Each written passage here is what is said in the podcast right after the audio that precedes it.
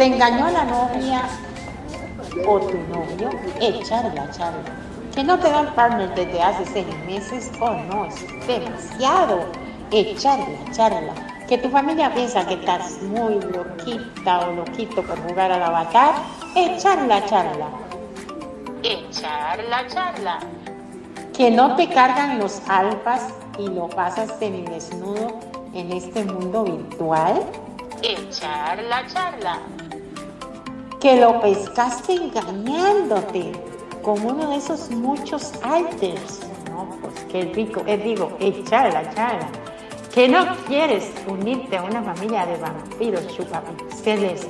Oh no, vente a echar la charla que no te alcanzan los lindes para ese cuerpecito mesh, mm, a mí no me mires, echarla, echarla, que estás aburrida o aburrido, no sabes a qué club asistir para lucir ese cuerpazo. Uy, vente a charla, charla. Yo soy tu anfitriona, sí, Mariel, y no me importa cuál sea tu inquietud. Aquí en Charla Charla queremos oírte este es tu programa para abordar principalmente anécdotas, vivencias, ocurrencias, disparates, dramas, uniones, desuniones de todo lo que nos sucede y nos deja de suceder en esta segunda alocada vida virtual. Pásalo de boca en boca que aquí está Ciar Mariel para echar la charla acá en Radio Consentido. Y sin más, arrancamos en sus lenguas. Listos, fuera. ¿Cuál es el mejor estado de la vida? Y les tengo una noticia, el mejor estado de la vida no es estar enamorado o enamorada, es estar tranquilos. Por eso yo no tengo novio. no, no, eh, es un, es un un tema que se las trae, en verdad. Y vamos a entrar en materia. Bueno, gente bonita, esperando que todos estén bien ahí gozando de los, de las lluvias. En algunas partes está lloviendo montones. En otras no tanto. En otras tenemos frío. Pero ahorita vamos a entrar en calorcito aquí con este temazo. Con el tiempo solemos descubrir que el mejor estado de la vida no es estar enamorados o enamoradas, sino estar tranquilos y tranquilitas. Solo cuando una persona logra hallar ese equilibrio interior donde nada sobra y nada falta, es cuando se siente más plena que nunca. El amor puede aparecer entonces si así lo quiere, aunque no es una necesidad obligada. Resulta curioso como la mayoría de las personas seguimos teniendo una principal, un principal objetivo hallar a nuestra pareja perfecta. Cada vez disponemos de más aplicaciones en nuestros dispositivos móviles para facilitarnos unas búsquedas, esas búsquedas de parejitas, ¿verdad? Tampoco faltan los, los clásicos programas de televisión en horarios de máxima audiencia orientados para el mismo fin Buscamos y buscamos en este vasto océano sin haber hecho antes un viaje imprescindible, el del autoconocimiento. Oh my God. Hasta ahí hasta donde vamos, ¿tienes alguna, algún aporte? Me dejaste totalmente anonadado con eso del autoconocimiento. Ahora te digo, con eso del, eh, a ver, con eso de la búsqueda que hay, es impresionante. A mí no sé por qué razón me llega constantemente mensajes de Badu y qué sé yo cuántas cosas más que hay que supuestamente son todas para buscar pareja. No sé si será que saben que estoy solo, será que saben que estoy solo y por eso me mandan. No, no, no, pero yo lo que tengo que repetir, porque viste que dicen que el teléfono es inteligente y te escucha, y todo lo que uno habla, lo que dice, es que lo que después utilizan para mandarte proposiciones. Ya sea si a vos se te rompió el televisor y dices, ay Dios, se me rompió el televisor, qué bronca, qué voy a hacer, y en forma automática y o casi mágicamente empiezan a llegarte ofertas de televisores, y vos decís, wow, lo que es la tecnología. y, y lo mismo pasa, creo yo, cuando te escuchan y por ahí dice que uno está solo y el teléfono te escucha y te manda después proposiciones de, de sitios, de blogs y todo por el estilo. Pero yo, Mm. gracias a Dios, estoy muy enamorado y estoy bien. Ah, yo, ¿qué dice gente querida? Yo creo que lo que tiene miedillo es que le den una nalgadilla. Bueno, sí. todo, todo es bueno, ¿eh? La nalgada también vale, ¿eh? Sí, bueno, pero por ahí va. No, no, aquí vamos a ir desarrollando esto y no por el hecho de, de que, de que ese sea el mejor estado, se van a, a evitar la otra parte, ¿no? El hecho de no haber realizado esta necesidad, nació esta necesidad de peregrinación, por nuestro interior ahonda en, en vacíos y necesidades. Hace que a veces acabemos eligiendo compañeros de viaje poco acertados. O sea, la idea de echar ese vistazo hacia nuestro propio estado es bueno porque así eh, podemos tener una mejor selección a la hora de, de conseguir un compañero o una compañera. No estar desesperado. Exacto.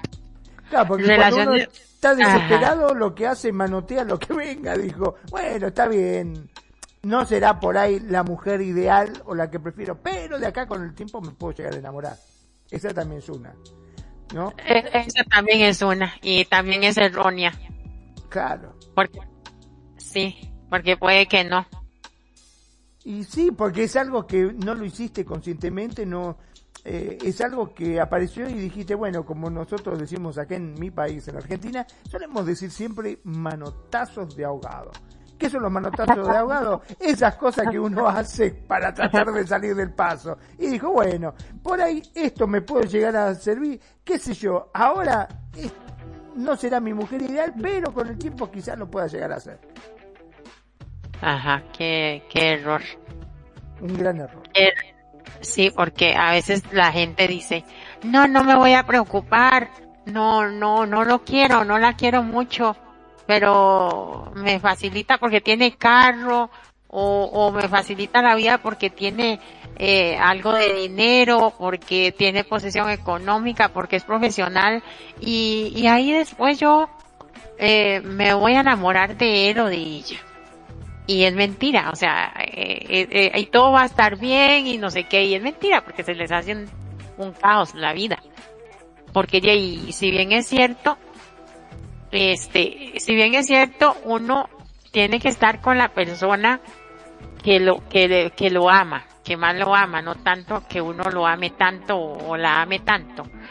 Pero, eh, es importante que esa persona que uno también la ame un poquito, la quiera, y que también le guste mucho y, y, y, y tengan una convivencia bien bonita, porque si no se hace un desastre la vida. Y porque básicamente si no sería como una sociedad.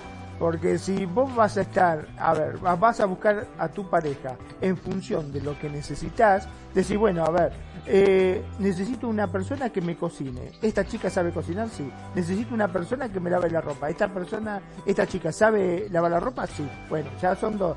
Esta, o sea, básicamente estás buscando un- una persona como quien busca en una empresa un empleado para que te haga las cosas que vos necesitas.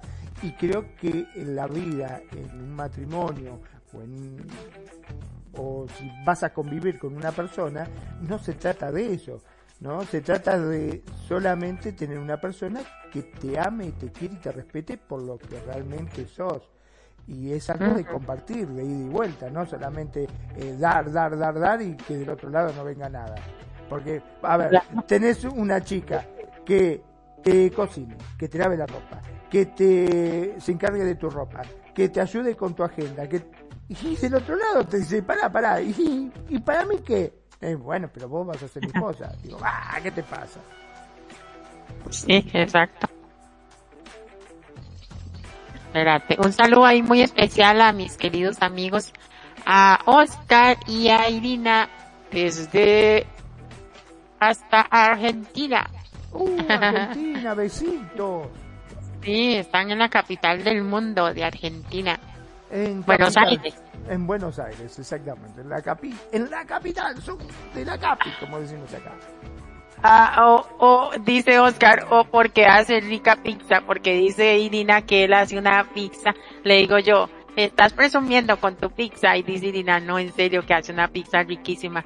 Yo no sé, yo no sé si es por la pizza o porque todo lo hace rico el Oscar.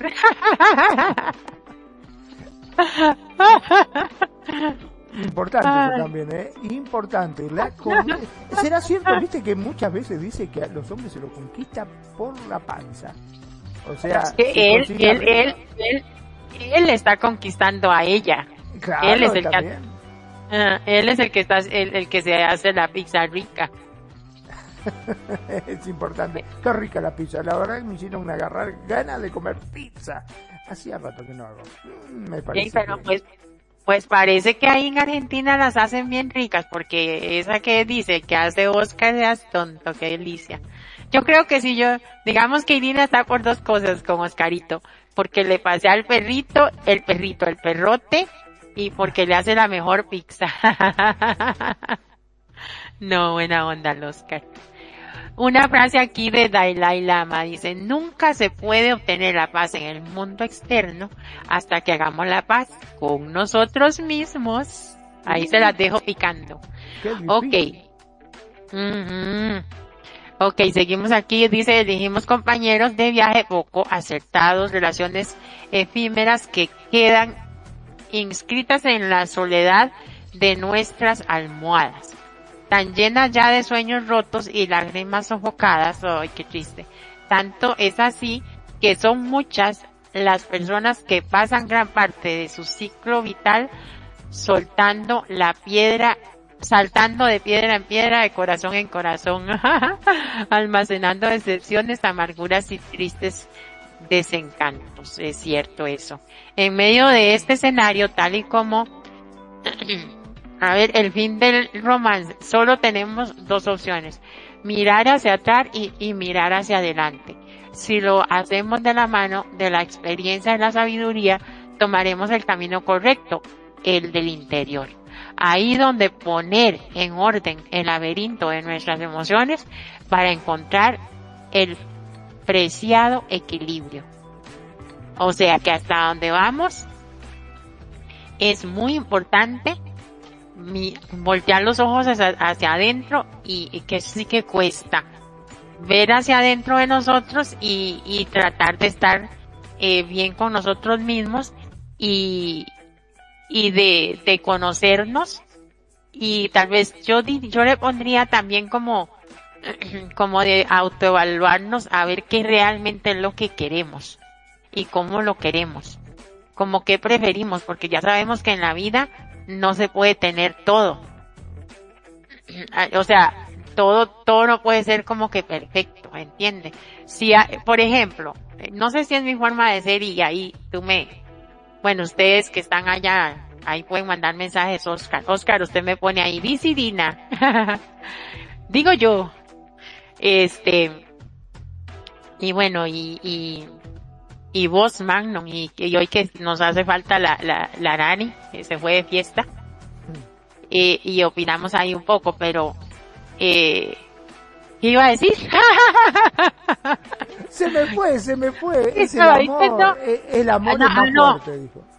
No, que no, no, que nosotros a veces, este, que creemos que lo, lo, vamos a tener todo, mentira que se puede tener todo, porque si una persona hay, hay, personas que tienen mucho dinero, pero no tienen eh, suficiente amor. O lo contrario, están muy enamorados, tienen eh, una bonita y buena relación, pero se les va el carajo porque son gente muy desordenados o desordenadas económicamente, eh, o personas muy flojas para el trabajo, o así, y tuvieron la oportunidad de la vida en el amor, pero no lo supieron cuidar porque no hicieron el equilibrio. Pienso yo, no sé si... O también puede ser de que tenga todo el dinero, tenga toda la facha, como decimos acá, que es una persona elegante, por ejemplo, un hombre muy elegante, alto, bonito, de cara linda, pero tiene un pene pequeñito. y ahí la mató por el otro lado. Algo malo tenía que tener. No se puede tener todo, dijo. Bueno, pero ahí lo solucionaría porque puede encontrar un tildo ahí, un, consolador. o, se, o que se haga una operación, claro. Ay, Dios. No, sí, pero pasa. Otra cosa que pasa mucho es que hay gente que tiene demasiado dinero y podría darse la vida de lo máximo y dárselo a su pareja, que, que puede ser que la ame mucho, pero es una persona demasiado tacaña. Entonces ya ahí afecta también las cosas, porque pues, es que hay gente que tiene dinero, pero es muy acumuladora de dinero ahorra y ahorra y ahorra como que nunca se va a dar cuenta que se va a morir. Por eso en el, en el programa que nosotros tuvimos de la muerte, se decía tan, se tocó mucho que era bueno saber que, que tener conciencia y saber que nos íbamos a morir eh, y verlo como algo natural porque nos hacía mejores personas, ¿se acuerda?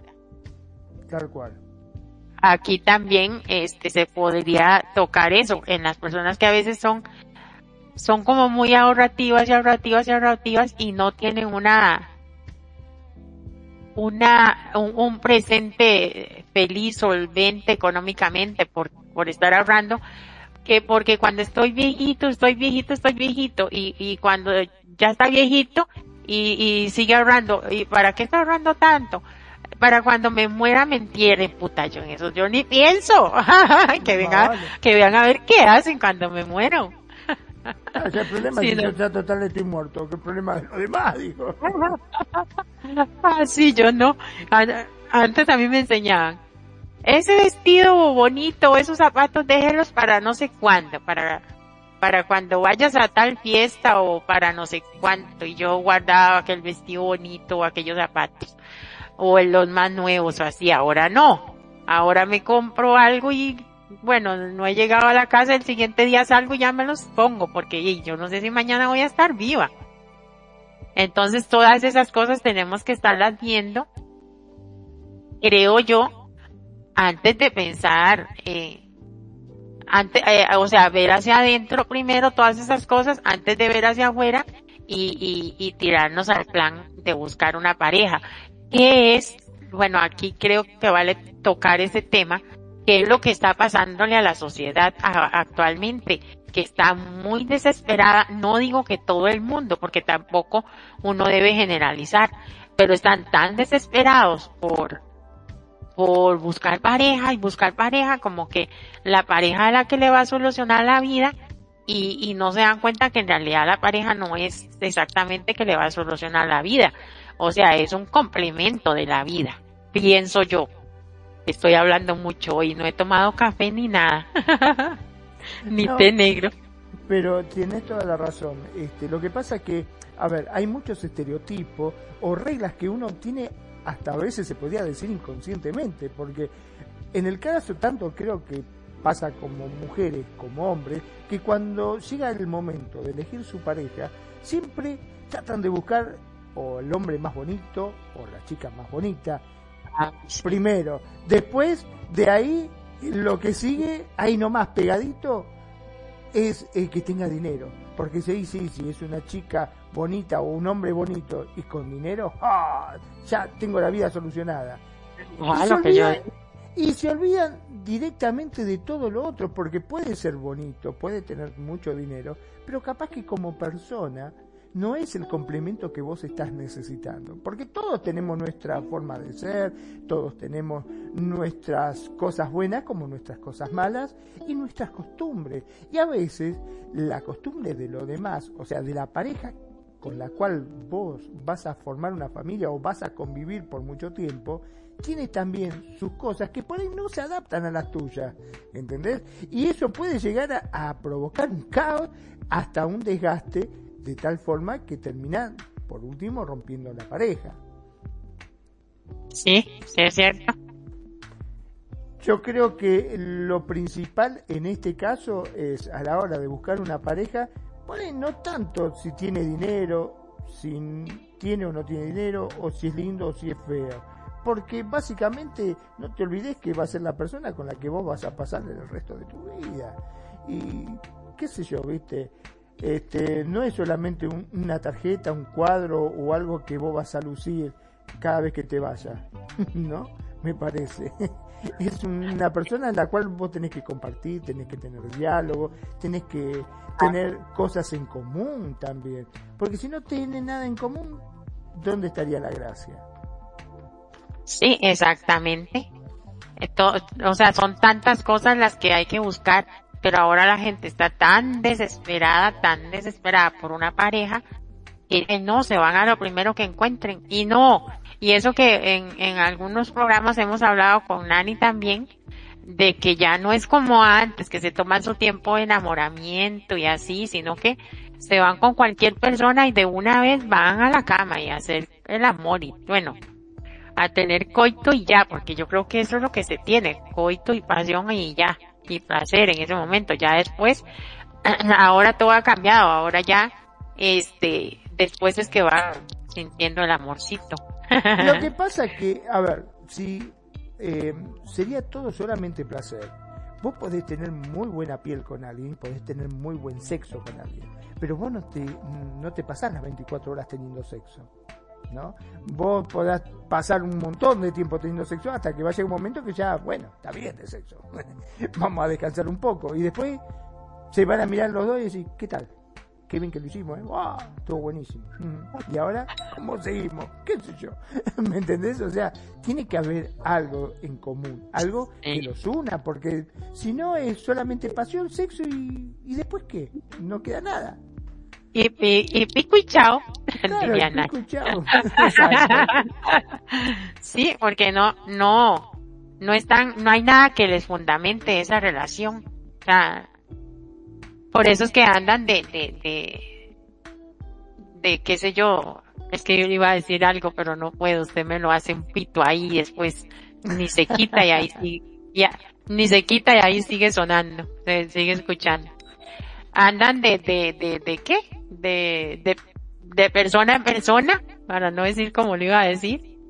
Andan de persona en persona y, y ya, y ahí es donde se, también llegan sin, sin, sin meternos aquí en el, en, en el tema, en profundizar el tema de, las enfermedades y todo eso, que no es nuestro tema ahorita, eh, eh llegan a una disconformidad interior de que ya a, ellos o ellas dicen, ay, es que nadie me quiere, es que esto y que el otro, y comienzan a bajarle a bajarse la autoestima porque de ahí no, no analizaron primero hacia adentro cómo están, qué es lo que sienten, qué es lo que quieren, qué tienen que mejorar y bla bla bla para para salir a buscar una pareja o esperar encontrar una pareja. Bueno, yo sí aplico bien salir a buscar una pareja o buscar una pareja porque solo los testigos de Jehová tocan a la puerta.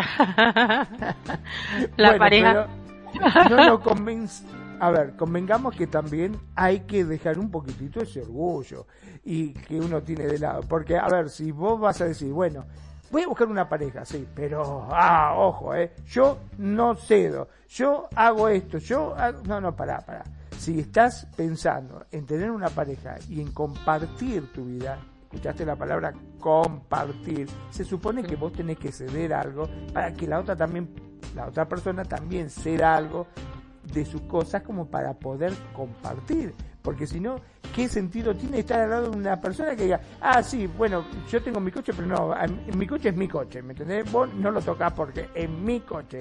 Este, es mi televisor y yo en el televisor solo miro partidos, no me jodas con tu novela porque a mí no me gustan esas cosas. Yo, o sea, si vamos a empezar a ser estrictos o tratar de mantener las mismas cosas que nosotros hacíamos de soltero, indudablemente nos vamos a quedar solos. Porque se supone que la persona que viene también tiene que compartir cosas con uno. Y también tiene sus gustos y también tiene sus costumbres. Entonces, desde el momento que uno pretende buscar pareja, indudablemente también tiene que estar dispuesto a ceder algo porque es indudable que la otra persona también tiene sus cosas, ¿no? Sí, claro. Eso, eso sea, bueno, antes yo me acuerdo que las personas, bueno, no tan antes, pero unos, algunos añitos atrás, las personas se enamoraban y ya planeaban su boda y todo, la cosa, y no se preocupaban por, por tener un matrimonio, creo que se dice mancomunado. Mancomunado es, eh, es que los bienes son para, para, los bienes de los dos son para los dos o como claro, que es en común. Ajá. Eh, ahora no, ahora antes de casarse, hablan con el abogado para que no sean mancomunados, es decir, ya van Exacto, y ya van pensando en que no les importa tanto si eso dura o no dura, porque cada quien jala para su saco. Pero también hay una cosa, tanto ellos como ellas, porque no me gusta atacar a ninguno de los dos géneros, se, a, a, a los últimamente se han aprovechado de las personas y a veces se casan con alguien porque quieren sacarle, qué sé yo, fortuna o quieren sacarle un carro o quieren sacarle algo, ¿entiende? Entonces ya la gente también se ponen a, defensiva. Pero convengamos a ver, este, cuántos casos vemos de gente famosa, gente que tiene mucho dinero, en la cual muchas veces se casan con tanto hombres o mujeres de corta edad, porque dice, bueno, el tipo tiene, por decirte algo, ¿no? Este, 60 años y está saliendo con una de 25. Dejate de joder. Puede decir, ¿qué es lo que le vio? Los millones, lo único que le vio. sí, eso dicen, es cierto. No, y si se aprovechan, claro. Y tanto los chicos como las chicas, o sea, y, y más ahora que, que se cuidan tanto. Por ejemplo, ahora un señor de 50 años puede parecer de, qué sé yo, 35, 38 por ahí, porque se operan, se quitan las arrugas, la panza y las chicas también. de ahí para muestra un botón, botón, mira Maribel Guardia, por ejemplo, la chica que vive en, en México. Es una señora como de 60 y es, pucha, qué señora. Cualquier carajillo de 20 se va a la cama con ella. Porque está muy linda. Y así hay señores también.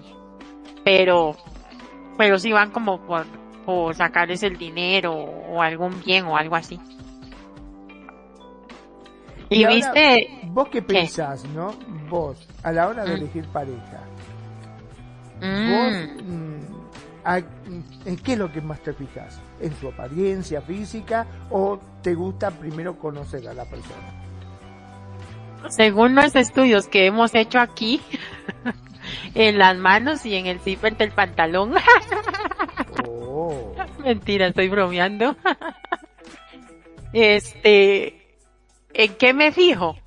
¿Se cortó? o sea, no, no, no, a la, a la hora de ah, buscar pareja. Claro, a la hora de buscar pareja, vos, ¿qué, qué es lo que te fijas del hombre? que sea un hombre atractivo físicamente, o que sea un hombre que tenga mucho dinero, o que sea un hombre que tenga un carácter que te haga reír, o que sea ah. una persona, qué sé yo, que, que tenga los mismos gustos que vos por ahí. Ok, vamos a, ver esto. Si esta pregunta me la hubiera hecho años atrás, te contestaría diferente, pero ahorita eh, yo me fijaría en una persona, no necesariamente tiene que ser el, más guapo. Claro, te fijaría que, tenga el carnet sanitario que no tenga COVID, por lo pronto. Eh, ajá, que no tenga COVID y que no tenga ninguna enfermedad venérea por aquello, ¿verdad? y yo le presento los míos, ¿se acuerda ese día? Qué risa. Bueno, yo en realidad, en este momento yo me fijaría en un hombre en la parte física no tiene que ser el hombre más guapo ni que sea el hombre que le guste a todo el mundo porque eso no no me sirve de nada. No me importa que sea un hombre eh, feo o, o, una belleza media pero que me guste a mí que es lo que me importaría ahorita. Que me guste, que yo lo vea atractiva y que me haga vibrar la piel, el esqueleto con solo que lo vea físicamente, aunque sea un hombre feo para la mayoría, ¿entiende? porque ya, ya, ya uno va teniendo más criterio, más experiencia y así. Si eso me lo hubiese preguntado a los 20 o 15 años, le diría todo lo contrario, que mi tipo de hombre sería un rubiecito, pelito largo, ojos claros, piel clarita, mmm, con colita y me moriría. Pero ah, ya con la madurez no, no pienso así, pienso lo que te dije en cuanto a lo físico. Y también me fijaría en la parte económica, no precisamente me, me fijaría en el hombre que tenga más dinero, porque como le digo, puede ser un hombre con mucho dinero, pero es un gran tacaño, o, o una persona acumuladora que, que piensa solo en el mañana, el mañana, mañana, eh, cae a los a la muerte y, acumuló todo y no se lo dejó a nadie porque no lo quiso regalar. Tampoco me fijaría en una persona así. Me fijaría en una persona que aunque no tenga tanto dinero eh, tenga un buen trabajo sí me gustaría en ese aspecto una persona profesional y que pero tampoco el hecho de fijarme en una persona profesional me eh, vaya a garantizar nada porque lo mismo puede ser un vago sea, sino que me fijaría en esa persona que, que sea capaz de administrar bien su, su dinero, mucho o poco, porque el que es fiel en lo poco será fiel en lo mucho, ¿no? Entonces, y que sea dadivoso y que sea otra cosa que me fijaría es que sea una persona que sea buena persona con todo el mundo, porque a la medida a que esa persona es buena con los demás, puede ser buena conmigo, ¿entiende?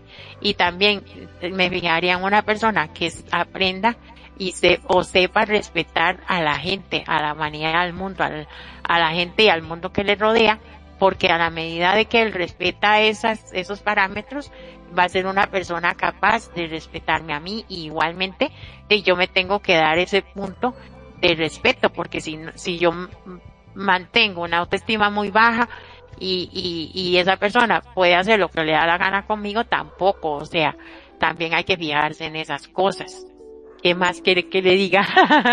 no, simplemente este, esto eh, me lo pidieron justamente los oyentes porque querían saber, hay muchos que están interesados detrás de Mariel, entonces bueno, ya saben por qué lado atacar muchachos, ¿eh?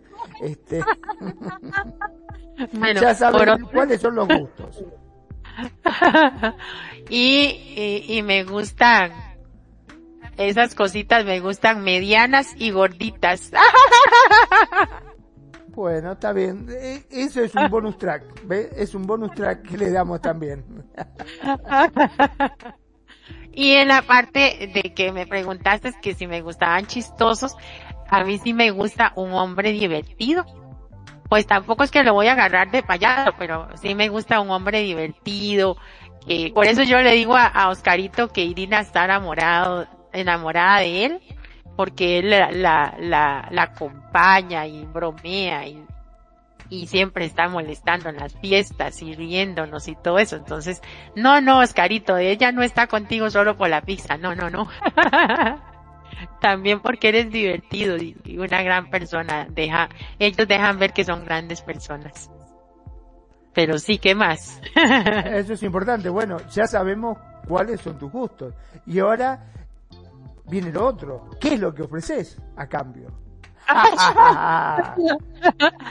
bueno, pues ofrezco eh, algo parecido, porque como ya digo, algo parecido porque, eh, bueno, no soy, no soy tóxica, tóxica de, de, de, de atormentar, pero sí soy, ah, me convertí en una persona, eh, analítica y digamos y, y directa si tengo que preguntarle a la pareja ¿qué estás haciendo? ¿dónde estás? ¿con quién estás? de vez en cuando para saber lo hago directamente y si no le gusta pues que me lo diga y, y lo confronto siempre y le digo oye dígame la verdad ¿está pasando esto y esto sí o no? si comienza a titubear y que sí que, como que ay como se le ocurre que vámonos, no sé qué, y me corta el tema es porque es, es afirmativo.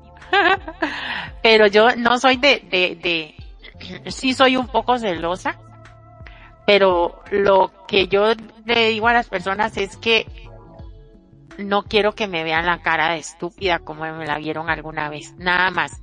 Pero no, no me gusta, digamos, hacer dramas.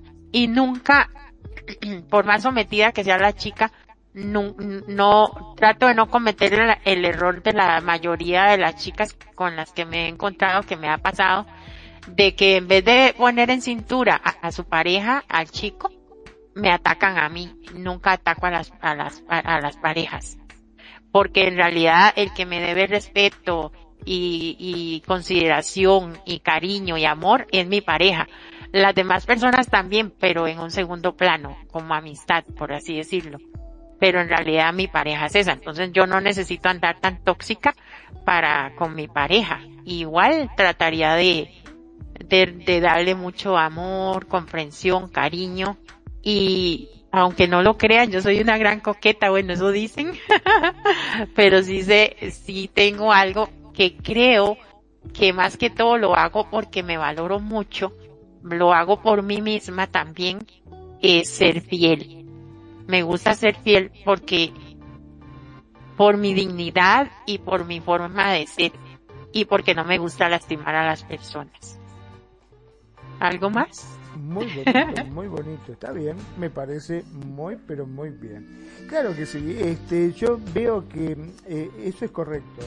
Eh, el hecho de, tratar de, manejarse con respeto, ¿no? Sobre todo el trato en una pareja tiene que ser respetuoso.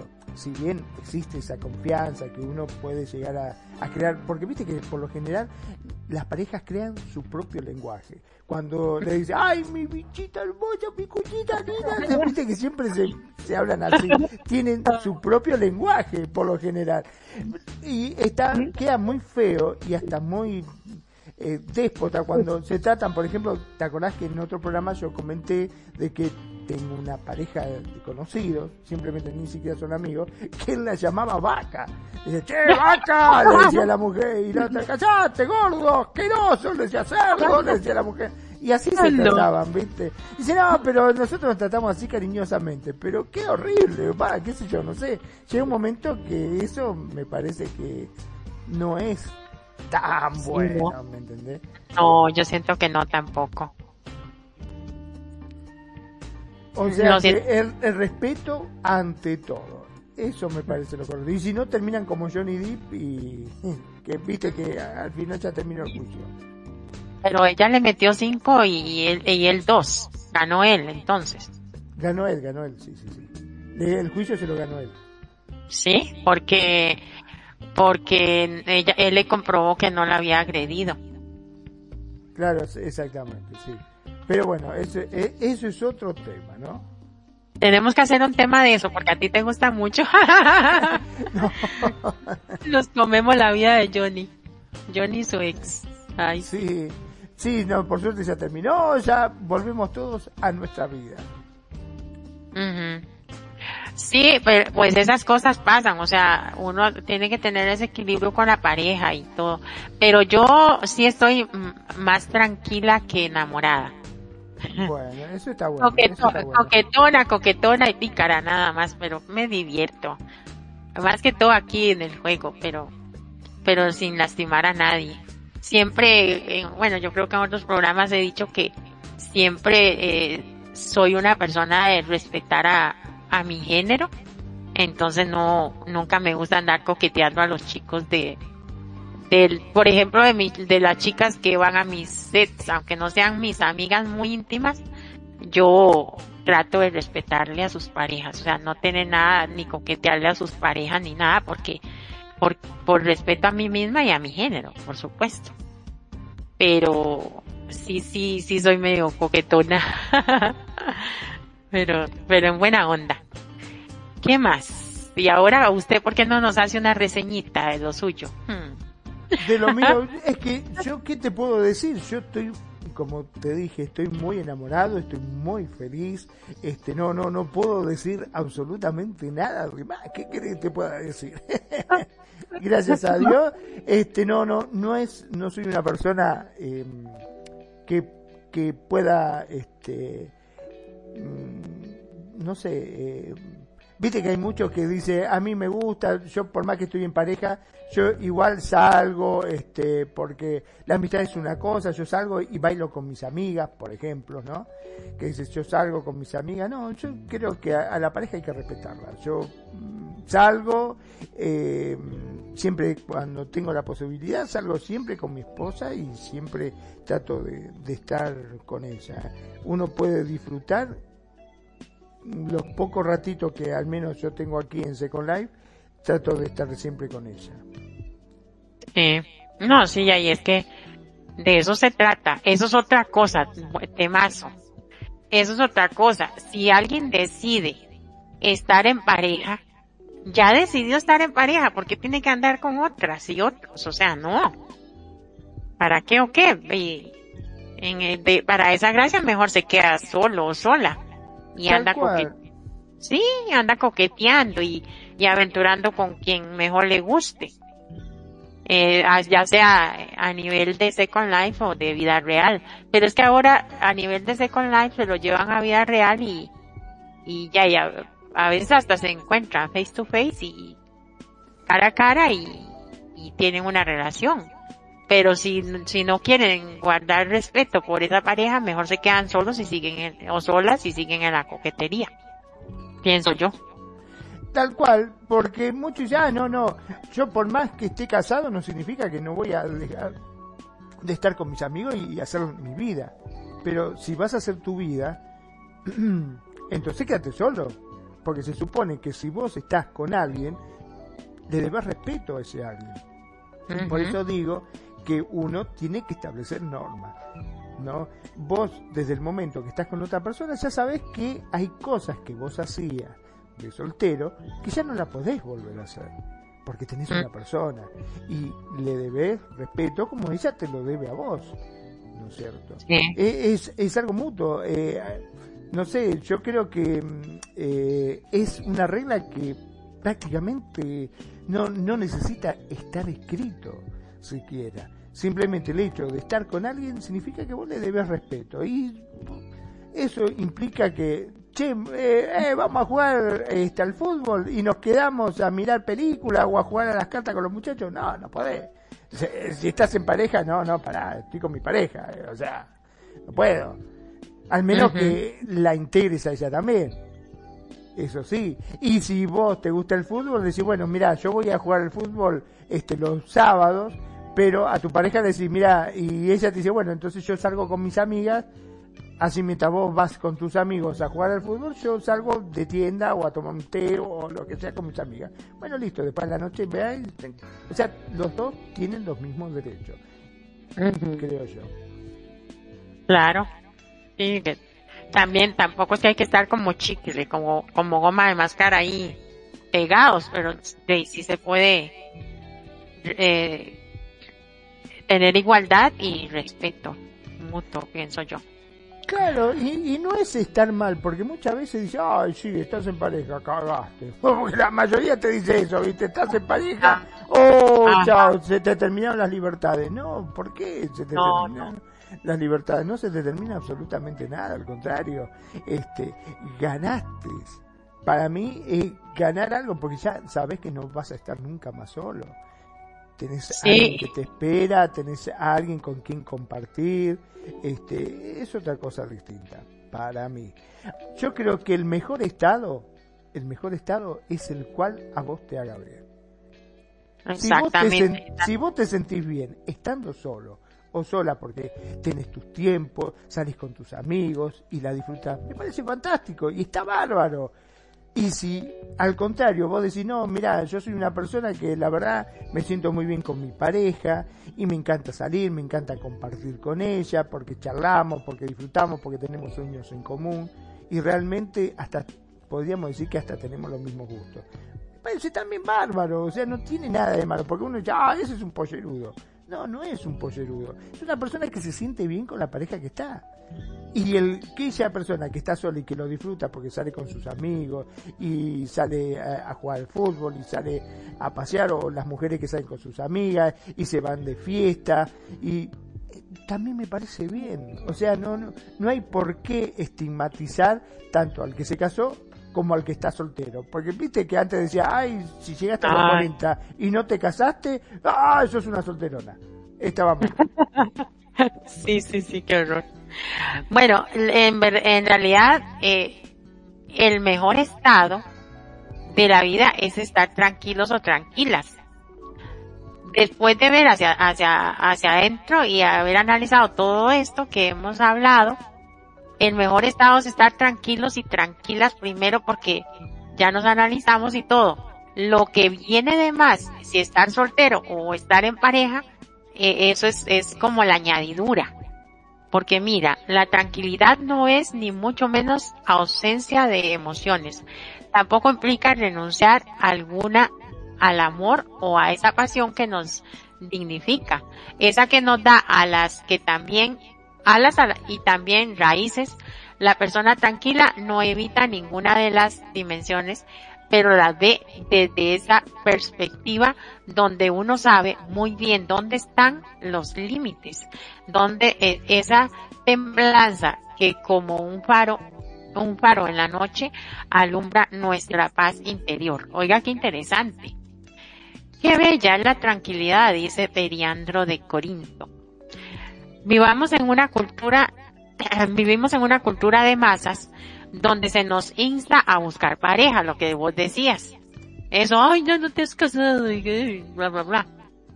Como, eh, como si... Fíjate, primero te molestan y te incitan que tenés que estar casado. Ay, no, llegaste, no llegaste.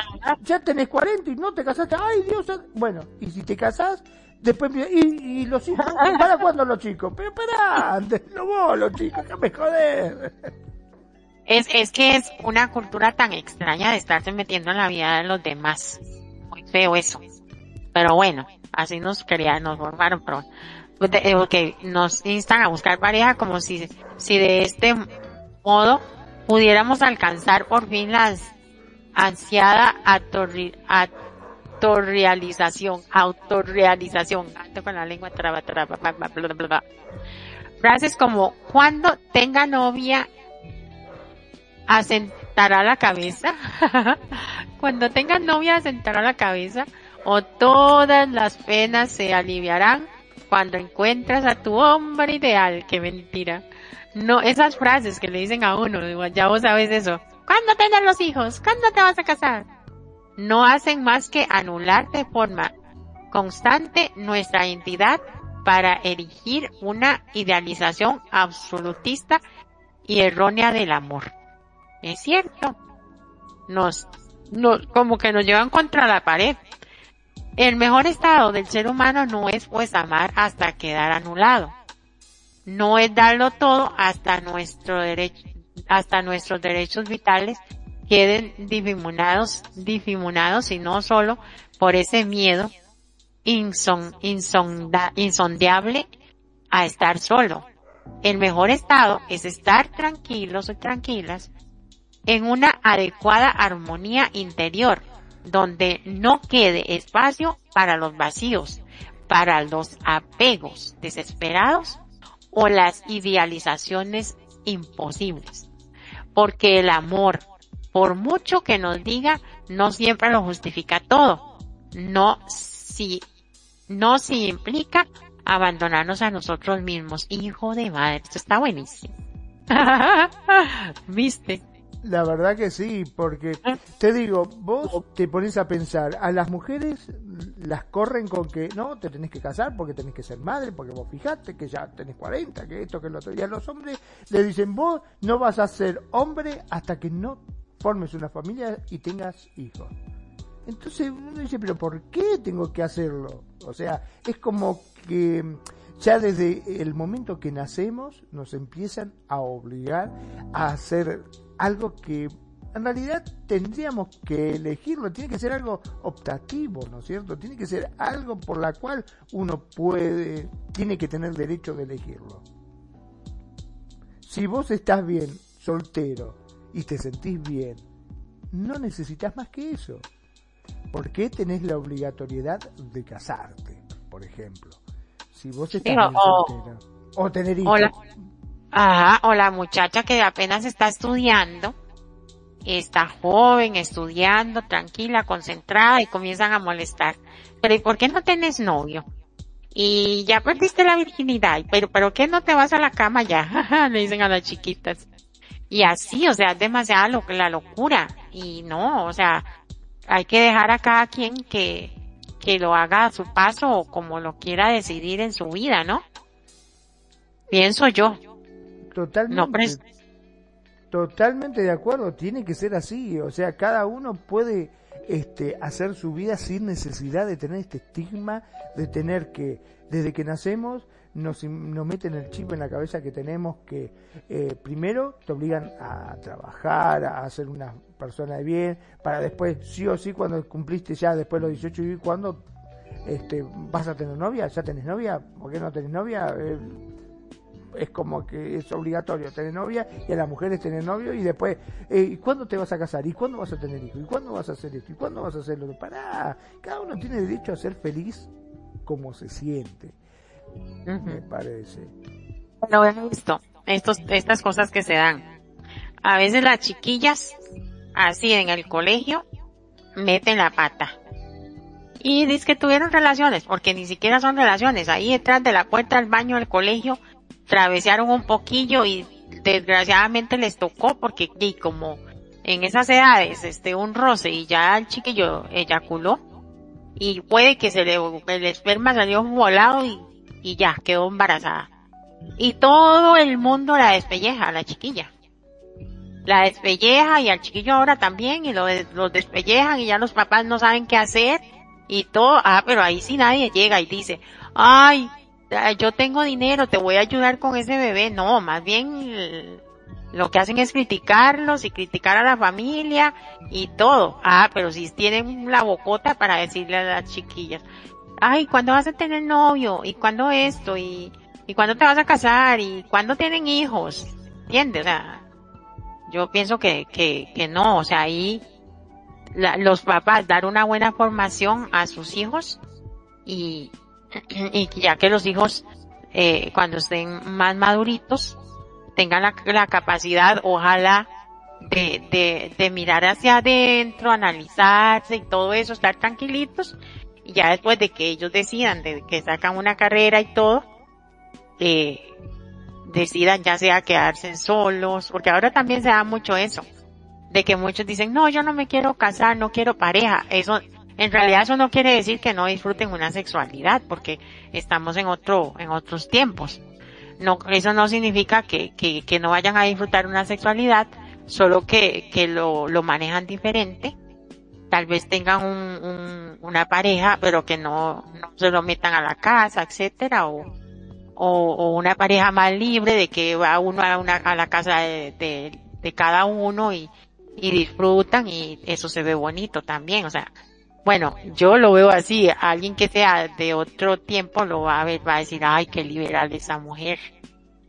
Pero ya ahora son otros tiempos y, y, y eso sería lo ideal. Y hay chiquillas que ahora dicen, no, yo no quiero tener hijos, no me quiero casar, pero sí quiero tener mi carro, mi casa, eh, ayudar a mis papás, y etcétera, y, y también se vale, ¿no? También, todo, por eso te digo, yo creo que todos tenemos derecho a tratar de vivir como mejor nos parece, como mejor nos sintamos también, ¿no es cierto? No tener esa presión constante de la sociedad que te dice, no, tenés que trabajar porque tenés que ser una persona de bien. Después de que trabajás, ahora tenés que tener una mujer, te tenés que casar o tenés que tener un hombre, porque si no, ¿qué clase de persona vas a ser? Tenés que formar una familia. Y vos decís, ¿por qué tengo que formar? Y porque sí, porque la sociedad te dice que vos tenés que formar una... Porque tanto el hombre como la mujer tienes ese estigma que cuando vas a... Che, ¿cuántos años tenés? Y ya tengo 40. Ah, tenés 40. Ah. ¿Y estás casado? No. ¿Pero por qué no, no estás casado? ¿Qué pasó? No, nada, estoy bien así. Eh, pero ya tenés 40, escuchame. Eh, 40, ¿Cuándo vas a formar una familia? ¿Vas a tener hijos o vas a tener nietos? ¿Y, por qué tengo que tener hijos? Por ejemplo, en, mi país, este, hoy por hoy casi la mayoría de, las de lo que son los jóvenes, ¿no?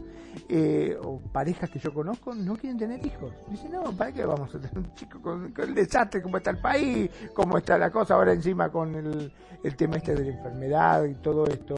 Está muy difícil la situación. Y no, o sea, ya terminó esa época del... Será porque venimos eh, trayendo o arrastrando ese estigma de los abuelos, viste, que decían, no, tenés que trabajar, tenés que formar una...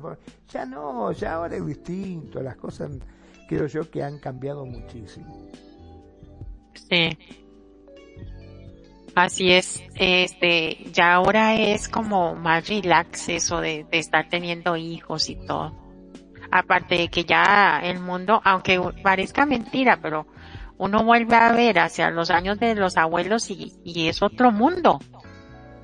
Así literalmente en todos los aspectos es otro mundo. La sociedad, la forma de verlo, el ambiente en sí, el medio ambiente, la contaminación, las enfermedades, ya la gente lo piensa más para traer un hijo al mundo. Antes no, antes los tenían como, como pollitos. A uno ahí. sí, también tienes razón. Sí, sí, sí, Antes también, este, como decía, lo que pasa es que, bueno, por ahí, eh, digamos que era distinta la vida, ¿no? El sueldo de una sola persona Mm. alcanzaba para poder mantener esa familia, alcanzaba el, sueldo del padre, digamos, alcanzaba para pagar una hipoteca, para tener su propia casa, tener el auto, mandar a los chicos al colegio, y todo. Hoy por hoy un solo sueldo no alcanza. No alcanza. ¿Cómo hacer un solo sueldo para pagar el colegio de los chicos, este, la ropa, la comida, la casa? No, es imposible, es imposible. Sí o sí se necesita tener mínimamente dos sueldos. Entonces, hoy por hoy los jóvenes dicen, no, para este, estamos alquilando, estamos estudiando, queremos terminar la carrera. Eh, los chicos más para adelante, vemos, vemos. Y muchas veces a veces ni, ni se quiere tener porque te dice, para, yo estoy, me la paso trabajando, no tengo tiempo para quedar chico. Y la mm. mujer también es profesional y dice, yo me la paso trabajando, no tengo tiempo, ¿por qué tengo que dejar mi carrera, mi profesión, lo que a mí me gusta, porque, por quedar chico? Por ejemplo. Exacto, eh, y ahora eso iba a comentarte, ahora analizan y dicen, las parejas ahora se, se ponen a analizar entre los dos y dicen, mira, queremos un hijo, ok, pero ¿para qué queremos un hijo? Para ponerle otro hijo, que es el nieto, a mis papás o a los tuyos. Y nosotros ni lo vamos a disfrutar el bebé, porque no lo disfrutan. Y no. No lo disfrutan, o sea, llegan a, las, a sus hogares y el bebé o está dormido o, o no lo quiere, ay, pobrecito, está dormida aquí en la casa de mi mamá, qué sé yo, dice él, de alguno de los abuelos está dormidita o dormidito. E, es una lástima despertarlo. Ay, no, mamá, mira, déjatelo allá. Y amanece allá, allá lo bañan, allá todo y, y la pareja se despierta corriendo para llevarse el, para llevarse el hijo, para irse a trabajar y ni siquiera pueden ir a ver el hijo. Entonces eso también las parejas lo, lo están analizando y evitan también tener un montón de hijos o tener hijos. Yo siento muchas veces no tienen tiempo de criarlos no, ni lo tiempo. Este, realmente tienen hijos y ¿qué pasa? El chico se cría prácticamente con una niñera, una, una mujer que los cuida a la mañana, los lleva al colegio, los trae porque el padre trabaja y la madre trabaja. Y no están en todo el día. Y cuando llegan llegan realmente cansados y dicen ay mamá tengo este problema bueno habla con fulanita que con la chica que lo cuida que ella te diga porque yo la verdad estoy muerta no tengo gana de nada, quiero llegar, pegarme una ducha y acostarme. Y el padre lo mismo. Y entonces esos pobres chicos, viste, se crían solos o con, con una empleada nada más. Y sí. creo que no es, eh, no es a lo que se aspira, ¿verdad? Lo que uno quisiera. Y de hecho, últimamente se ha visto de que, de que esos niños que tienen su niñera, eh, aman más a la niñera que a su propia madre. Entonces, para sí, entonces para que ahora las parejas como que lo piensan más en, procrear que, que antes. Antes era algo terrible. un montón de hijos ahí tirados. ¿Cómo hallar la tranquilidad interior? Esto está bien interesante. Vamos a ver. Antoine de Saint-Exupéry dijo, una vez que el campo, que el campo de la conciencia limitado, solo acepta un problema a la vez. Esta frase encierra una realidad evidente. Las personas acumulamos en nuestra mente un sinfín de problemas, objetivos, necesidades y anhelos. Lo curioso de todo ello es que hay quien llega a creer que el amor lo soluciona todo, que es ese bálsamo multipropósito que todo lo resuelve, que todo lo ordena. Sin embargo, antes de lanzarnos al vacío, esperando tener suerte en el amor, lo más adecuado es ir poco a poco. Lo primero será hallar esa calma, esa tranquilidad interior donde organizar nuestros puzzles personales para adquirir fuerza y templanza. Reflexionamos ahora en una serie de dimensiones que nos pueden ayudar a lograrlo. Dice que claves para hallar el equilibrio interno. Lo creamos, lo creamos o no a lo largo de nuestro ciclo vital, siempre va a llegar este momento. Ese instante en que nos dijimos a nosotros mismos, deseo calma, quiero encontrar mi equilibrio interior para estar tranquilos. Es un modo excepcional de favorecer nuestro crecimiento personal y para lograrlo nada mejor que promover estos cambios. Lo primero que haremos es aprender a discriminar qué relaciones de las que contamos en este presente que no, que no, que nos, que nos son satisfactorios, satisfactorias. Nadie podría hallar ansiedad, tranquilidad si cuenta con un vínculo dañino entre sus, entre esos lazos familiares de amistades o de trabajo. ¿Qué dices? Está bueno esto. Está bueno. A ver, dame un ejemplo. Lo primero que haremos es aprender a discriminar qué relaciones de estas contamos en este en este presente. No, no, que no nos no son satisfactorias. Nadie podría hallar esa, esa ansiada, ese ansiado equilibrio si cuando con un vínculo dañino entre esos lazos familiares de amistad. Lo creamos o no a lo largo de la vida y tenemos que, eh, o sea, usted por ejemplo, usted puede estar muy tranquilo pensando que está muy tranquilo en esa relación que tiene, digamos, una relación X. No estoy hablando de su relación con Ani ni nada de eso, no. cuando digo usted me refiero a cualquier oyente. Puede estar pensando que está muy tranquilo en la relación que está.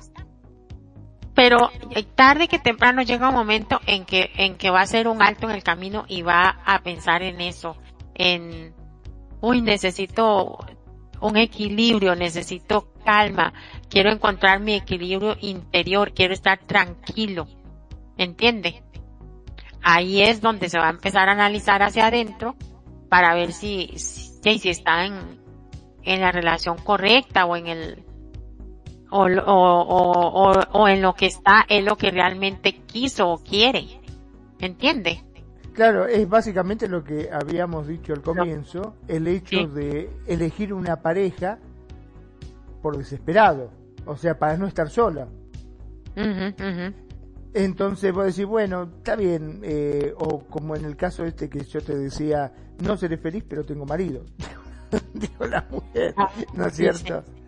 sí, qué feo es horrible, es horrible el hecho de, conformarse, de decir, bueno, está bien, qué sé yo, no sé. Me quedo con esto, ya está, lo tengo y pum. No seré este, feliz, pero bueno, al menos este, tengo una mujer o tengo un hombre a mi lado. Eh, para No, yo creo que estas cosas no deberían de existir. Uno tiene que estar realmente con la persona que te hace verdaderamente bien. Si no, quédate solo ¿Para qué vas a estar martirizándote tus días? Sí, porque de hecho cuando se está en ese punto de que cualquier persona dice, hoy no, deseo calma, quiero encontrar mi equilibrio interior, es ahí donde se va a analizar y van a venir cambios. Por ejemplo, si se está en una relación tóxica o problemática, como le quieran llamar, ahí pueden venir ya sea un diálogo con su, con su otra parte y, y ya sea que cambien algunas cosas de las que normalmente hacen o, o, o concientizar a la otra pareja a que ya no sea tan tóxico o tóxica y, y vienen cambios. O ya sea que sea una persona que está sola y haga ese alto en el camino y se autoanalice y diga, no, aquí voy a hacer cambios porque me siento, qué sé yo, porque quiero, eh, me, me siento en calma ahorita, me siento un poco más equilibrada o equilibrado y me gustaría tener una pareja. Entonces podría ser en cambio de que en vez de quedarse tanto tiempo haciendo actividades en su casa o tal vez que se sienta en soledad de la soledad la fea, de que es la que se sufre y que diga no, no más esto, me estoy deprimiendo, voy a ponerme guapa o guapo y voy a salir a la calle a ver si conozco a alguien.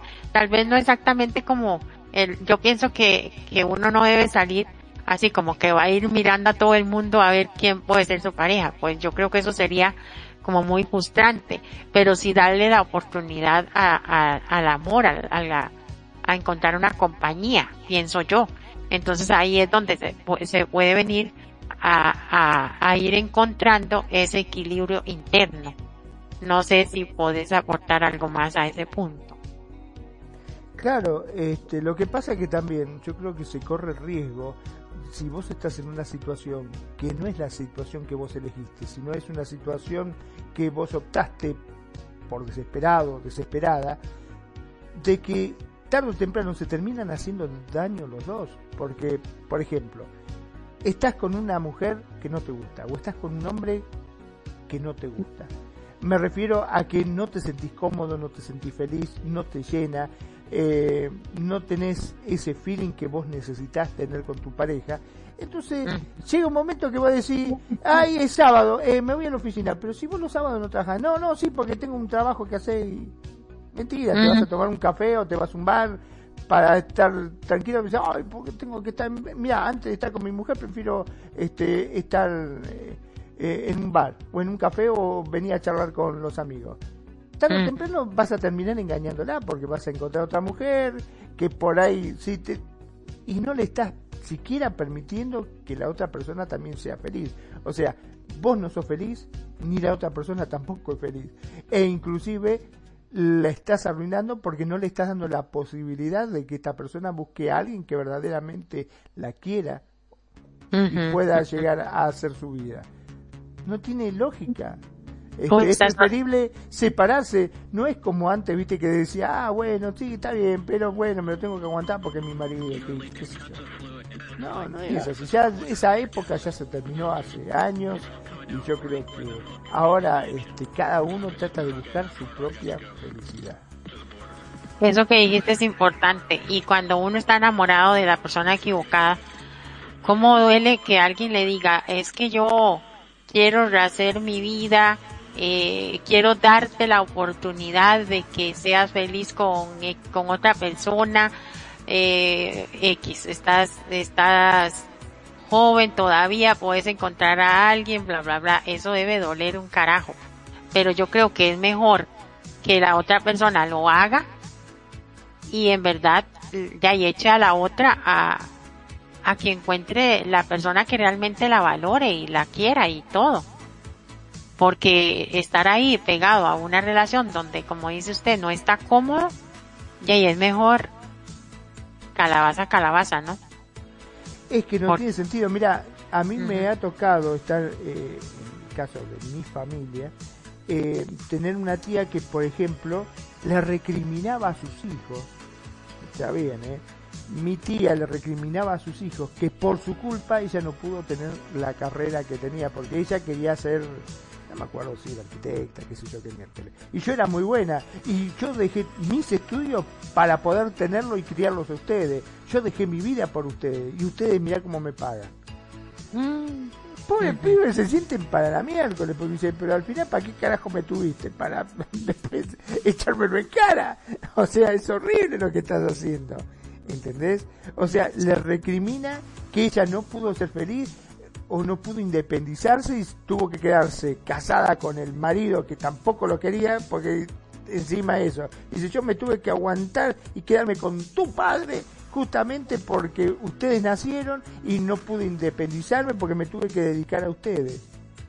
¿Y dónde está la nena ahí? Ella no fue feliz, y, tampoco van a ser felices los hijos porque con lo que le está diciendo lo están matando también, ¿no? Claro. Y es que también aquí podemos acotar algo muy importante y que, que es, yo pienso que es bien importante. que nadie está obligado a querer a nadie, o sea, nadie. Porque nadie le pertenece a nadie. Entonces, aquí es donde la persona que no quiere a la otra tiene que, que armarse de valor y, tacto para hacerle saber esas cosas a la, a la otra y liberar, liberarse y liberar a la otra persona porque en realidad son relaciones que, que no lo llevan a una a ninguna parte. Pues, ¿Sabes qué triste? Es tristísimo, es tristísimo, porque los chicos sufren también, porque si al final yo pensé que me quería mi papá y resulta que ahora me entero que fui el, la bronca de mi mamá porque supuestamente por mi culpa mi mamá no fue feliz. ¿Entendés? Claro. Eh, es horrible eso. Eh. Los chicos se sienten pero terriblemente mal y Inclusive yo después hablando con ella le, comenté, le digo, che, dejate de joder, lo que estás haciendo está horrible. Bueno, pero es cierto, pero si no lo quería, ¿por qué no te separas? Y porque ya estábamos y dije, y no es un mal tipo, pero bueno, viste, tiene sus cosas y yo la verdad que si bien no lo quería, pero bueno, al final después me quedé embarazada. Eh, pero lo que estás poniendo son excusas por tus errores porque no deja de poner excusa por cosas que no cometió. Lo que tendría que haber hecho, si verdaderamente no lo querías o no te sentías bien con él, era hablarlo con él, por ahí, separarte y vos continuar con tu carrera, que era lo que verdaderamente amas. Sí, porque a mí me encanta la arquitectura, yo hubiese sido una muy buena profesional, pero tuve que dejar todo por esta familia. Y mirá ahora lo que tengo, nada. No, y, cuando le, y cuando le dicen a uno, y mira cómo me pagan y le sacan en la cara siempre. Tal cual, ¿viste? Y uno dice, pero, eh, o sea, no sos feliz, no fuiste feliz y también ahora le estás cagando, hablando mal y pronto, la vida a tus hijos, porque tus hijos también se sienten mal porque no son hijos que, ay, sí, mi mamá, mi papá eh, me quisieron y por eso estoy acá en la tierra, porque ellos me amaron mucho y dijeron, ay, voy a tener un hijo y mirá qué lindo. no, dijo, no, por tu culpa, yo me tengo que aguantar a tu padre. Y el padre, sí, por tu culpa, yo me tengo que aguantar a la loca de tu madre. sí, sí, y el que sale, el que sale chupando es el hijo, los hijos aguantándose los los pleitos de los papás y al final ¿para qué nací? dice yo sí al final ¿por qué me tuvieron? y no crea eso ay ahora va a tener que poner un pito ahí es, que se me, es, que, es que se me sale el, yo, se me sale el yo, se me sale el yo, el yo, el yo populacho, el yo populacho este, al fin de cuentas, este uno dice, pero ¿para qué me tuvieron? Mejor me hubieran dejado donde estaba, o sea, en la nada. Pero los hijos son los que salen sufriendo también. Ok, un segundo paso es tomar una decisión esencial. Dejar de ser víctimas. En cierto modo, todos lo somos en algún aspecto o víctimas de esos lazos dañinos antes referidos víctimas de nuestras inseguridades, de nuestras obsesiones o limitaciones. Hemos de ser capaces de reprogramar actitudes para alimentar el coraje suficiente para derribar esas, todas estas alambradas. O sea, esto, este segundo paso es más o menos parecido a lo que venimos diciendo, pero dejar de ser víctimas. Lo que pasa que es el papel más cómodo que nosotros tenemos, que todo el mundo tiene, de victimizarse y decir, ay, yo estoy así porque no pude, por ejemplo, había uno que dice, ah, al final yo no fui un crack de fútbol porque tuve que formar una familia. No, loco, a vos nadie te puso una pistola en la cabeza. Nadie te dijo, no, te tenés que casar y tenés que tener un hijo, no. Vos elegiste eso. Y entonces no te victimices. O sea, si hubiese querido seguir jugando al fútbol, no te hubiese casado, no, no hubiese tenido sexo, no hubiese tenido un hijo, no lo hubieses embarazado. O sea, no, hay cosas que son decisiones propias de uno y que son las mismas que después nosotros utilizamos para poder decir que nosotros somos lo mejor y que desgraciadamente nos vimos en la obligación. No, no es así tenemos que, todos somos autosuficientes y tenemos que tener la capacidad de elegir nuestro futuro. Y si estamos como estamos es porque nosotros lo elegimos. Es así. Y no hay que echarle la culpa a nadie, porque con todo lo que hablo, eh, no, yo, ah, mira, si no me hubiese casado, hoy sería una estrella de rock. Si no me hubiese casado, yo sería un crack de fútbol. Si no me hubiese casado, yo tenía... Pero no con nadie te puso un arma en la cabeza y te dijo, casate. Vos te casaste porque vos quisiste, ¿o no? Si no me hubiese casado, este, hubiese terminado la facultad y hoy sería una eminencia. No, loco, vos te casaste porque vos quisiste, vos fueron tus decisiones, nadie obliga a nadie. Nosotros hay que tenerlo siempre en cuenta, somos consecuencia de nuestros actos y de nuestras decisiones. No hay que echarle la culpa a todo el mundo, como siempre se hace porque siempre se dice, che, yo, eh, mirá cómo viví, bueno, yo tengo esta casa porque, viste, si no fuese que me hubiese casado, hubiese terminado la facultad y hubiese elegido otro trabajo, pero bueno, porque como estaba casado no podía elegir el otro, me tuve que quedar con esto. No, ¿por qué estás renegando de lo que tenés? Si vos lo elegiste. Y eso es lo que pasa con esas mamás que, que como el ejemplo de tu tía. Exacto. Que, era una, una habladera, una renegadera, decimos aquí, no sé cómo dicen allá cuando se habla repetitivamente de un tema en mal modo. Aquí se dice renegar. No sé cómo se dice allá. Sí, sí, bueno. tal, cual, tal cual. Ah, que espera una reunión familiar, porque siempre. La oh, ahí viene en Chaquinoto empezábamos nosotros a joder con lo mismo, porque era una reunión de fiesta, ya sea Navidad, Año Nuevo. Hola, eh, y aquí estoy. ¿Y qué querés? Mirá lo que tengo. Yo podría haber sido otra vez la misma historia. no, y comienzan en eso. Y, y, y de ahí también tienen boca para decir, o sea, porque no dijeron, no, no, no, no, no quiero esta vida me separo o lo que sea. No, ahí siguieron. Es que en el fondo esas personas en realidad fueron miedosas a enfrentarse y a, y, a, a conllevar el trabajo que lleva llegar a ser lo que ella quería ser, un arquitecto arquitecta. sí, sí, eh, supuestamente el, marido siempre le dice, callate vos, si no fuese por mí, ahora serías una vieja solterona que estaría más sola que, que loco malo, le dice siempre el otro. ¿Quién te va a querer loca? Le dice el, tipo. Ve, ve, sí. y ahí a él hasta, a ella se expone a que el otro le falta el respeto de que le hable de mala manera, porque ya le está abriendo las puertas con esa renegadera de que, ay, yo debía haber hecho eso y por qué no lo hizo. Es como la gente que dice, si Dios quiere, mañana llego a la, a la reunión o, o si Dios quiere, mañana lo hacemos. O sea, ese Dios, si Dios quiere, lo que hace la sociedad es respaldarse en un Dios de que tiene que resolverle todo. Y no, o sea, no le tiene que echar la culpa a Dios de las cosas, porque ¿cómo no va a querer? O sea, si no se hace o no se dice es porque no le pusiste esfuerzo. Puede pasar cosas, sí, pero no es que Dios está ahí eh, metiéndole el, amarrándole los pies para que no pueda caminar a hacer las cosas. Eh, yo siento que a veces la gente se respalda en eso como como una forma pendeja. Es que realmente, realmente la gente siempre pretende lo milagroso.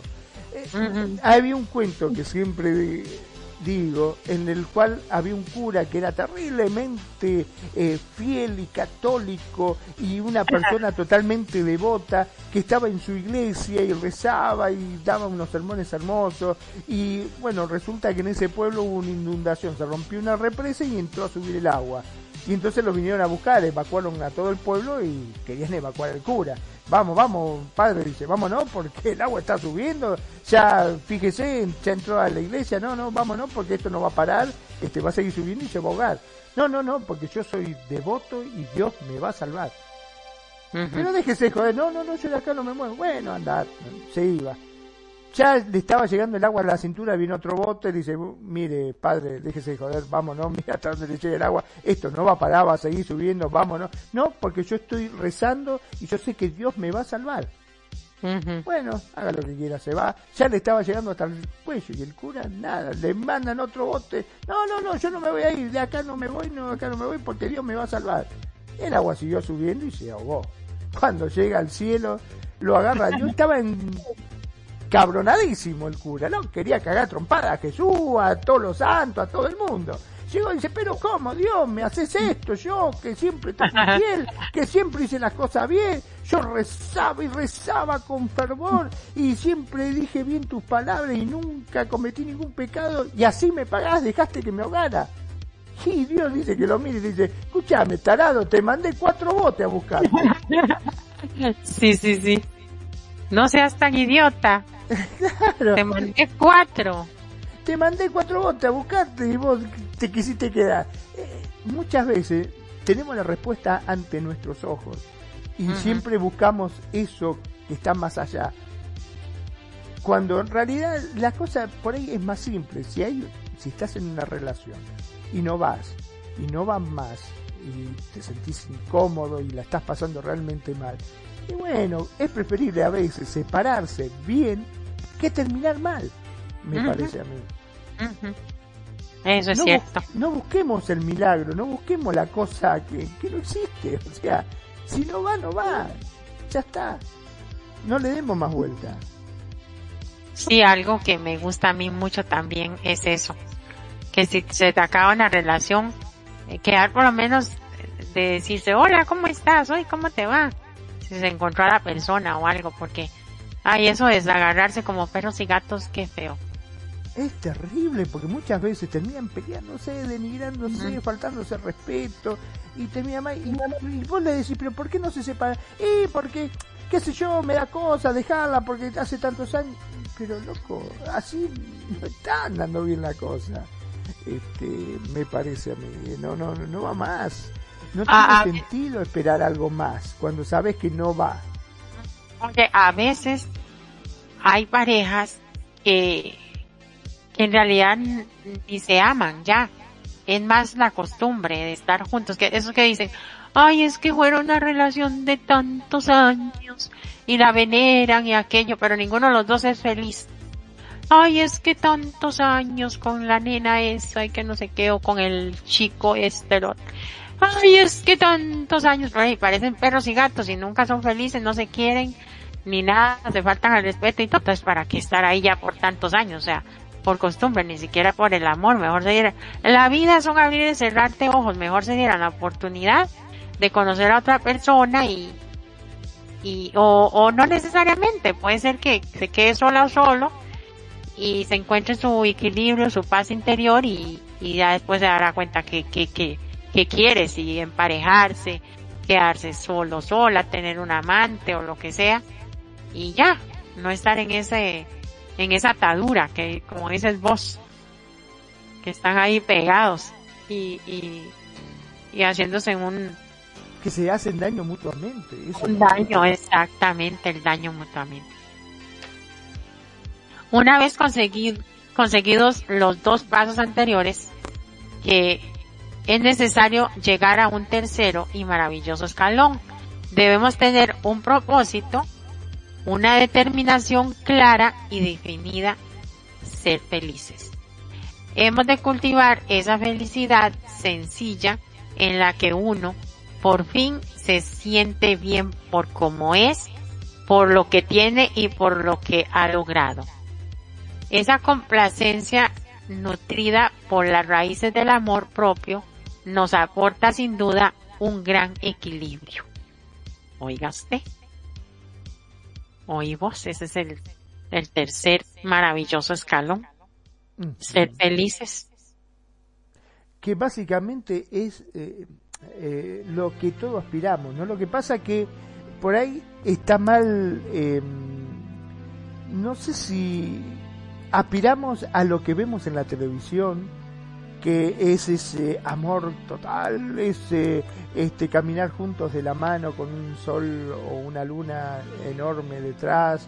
Y uno se piensa que la felicidad es lo máximo, que tratan de pasarse toda la vida luchando y trabajando porque piensa que tener el mejor auto, que tener la casa más grande, que tener mayor cantidad de dinero va a hacer que tengas la felicidad más grande cuando muchas veces la felicidad está en las pequeñas cosas en el hecho de poder tomar un trago con tu amigo, con tu amiga, de, poder este, mirar una película y reírse juntos, o de simplemente caminar y charlar.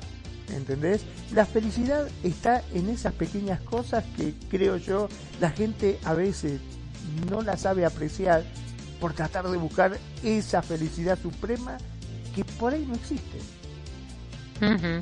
O solamente se ve en las películas. Sí, es cierto. A veces este como que soñamos, como que volamos. Aparte siempre se cree que el otro tiene lo mejor. Porque por lo general, eh, sí, hay muchas veces que trabajas como loco y si tenés un auto, ah, mira qué lindo tu auto, che, qué bueno, pero vos viste el otro, ah, ese sí que es un auto. O te casaste, tenés una mujer y, che, así que te casaste, sí, pero viste la mujer de Juan, ah, qué minón terrible, es hermosa, es divina, cocina, hace, la mía hace huevo y se le quema. o sea, siempre parece que la mujer del otro o lo que tiene el otro es mejor que lo de uno. Y a veces no es así. Nada que ver. Simplemente parece que lo que tiene lo demás es mejor que lo de uno. Cuando uno tendría que querer y cuidar lo que uno tiene. Es cierto. Ah, eh, eso, eso de que, de que uno siempre anda, ah, o sea, como bien, ¿cómo le explico? ¿Cómo lo se lo pongo? Eso que vos estás diciendo es cierto, digamos, nosotros siempre pensamos como que el vecino está muy feliz y muy contento y uno no, y uno ni se da cuenta solo porque lo ve entrar y salir a la gente o digamos, e, es un ejemplo. Y cuando uno se entera, ay, ¿por qué será que salían tanto y entraban? Era que tal vez estaba algún miembro de la familia enfermo o algo y, y tal vez la, la, la, uno renegando de que porque hay yo aquí encerrado en la casa, bla, bla, bla. Y, pero es también ser como, en cierta forma, malagradecido, porque a veces a uno le preguntan, ¿y cómo va todo? De aquí lo mismo, por dicha que lo mismo. ¿Por qué? Porque a veces no es lo mismo, pero estaba peor la cosa. No, es que uno no sabe valorar o apreciar lo que uno tiene. Porque a veces, como bien decíamos, por ejemplo, te pongo un, ejemplo así que se me acaba de ocurrir, ¿no? Por ejemplo, este hombre dice, qué bonita la mujer que tiene el vecino, mirá qué hermosa, siempre está arregladita, siempre está hermosa, vos la ves, siempre una pinta terrible, hermosa, y mi mujer siempre está, mm, qué asco con ese jogging de miércoles, con los pibes que va para un lado, para el otro, en cambio la otra se sube al auto y vos lo mirás y dices, wow, qué mujer, siempre está impecable. Es lo que uno ve de este lado. Y del otro lado, si vos hablaras con ese tipo, te diría, ay, mi mujer me tiene repodrido. No hace un carajo, está todo el día fijándose, pasándose crema en la cara. Lo único que hace, se fija en ella y se arregla y se compra ropa y yo laburo como un burro todo el día y ella lo único que hace es gastarme la plata para estar ella siempre una diosa y yo he hecho un desastre porque tengo que hacer las cosas en la casa yo porque ella no hace una miércoles. ¿entendés? y, el otro está anhelando esa persona porque piensa que es lo mejor del mundo. O sea, muchas veces lo que nosotros apreciamos en lo demás no es la verdad lo que está sucediendo. No es lo que nosotros idealizamos o creemos que pasa, cuando por lo general nada que ver. Es cierto, es cierto. Por ejemplo, tal vez el otro quiere una esposa menos nítida y que puedan hacer otras cosas como ir a jugar con el perro. Exactamente, por ahí este, tal cual, eh, tener una persona más real, porque por ahí la mujer es muy ficticia, por decirlo de alguna mm. forma, ¿no? Este, o sea, todos tenemos defectos y todos tenemos virtudes. Lo que pasa es que nosotros siempre nos fijamos en los defectos de lo que tenemos y no en las virtudes. Y pensamos que el, sí, sin embargo, nos fijamos en, eh, en las virtudes de los demás y no en sus defectos. Sí, es cierto. No lo, sabemos apreciar. Nosotros, por ejemplo, este hombre que tiene la mujer que siempre está en yogi, pero es una mujer que tiene la casa inmaculada, está limpia, los chicos siempre está atento con los chicos corriendo, los lleva al colegio, los trae, le prepara la comida, los ayuda con las tareas, siempre está trabajando y siempre está haciendo cosas y por eso no tiene tiempo como para arreglarse ella. En cambio el otro, la mujer lo único que hace es fijarse en ella y no atiende ni a los chicos, ni la casa, ni la comida, ni nada. Pero ¿qué pasa? Este de este lado ve solamente lo que este quiere ver de lo demás, que es esa mujer hermosa que sube al auto y que siempre está despampanante. En cambio la mujer del no, porque verdaderamente está trabajando. O sea, mm. no sabe apreciar lo que se tiene en la casa. Sí, es cierto. Ay, pues sí, está, está bien interesante esto de, de encontrar el equilibrio y la paz interior. Eh, el derecho a estar bien y ser feliz y eso y la posibilidad eh, de negociar no existe en esto. O sea, tenía que luchar por ser, por su serenidad, por su calma y paz interior dado que solo así sería capaz de ir encontrando un poco de felicidad entre tantas sombras. Vamos a ver qué más nos dice acá la psicóloga de la paz interior. A ver.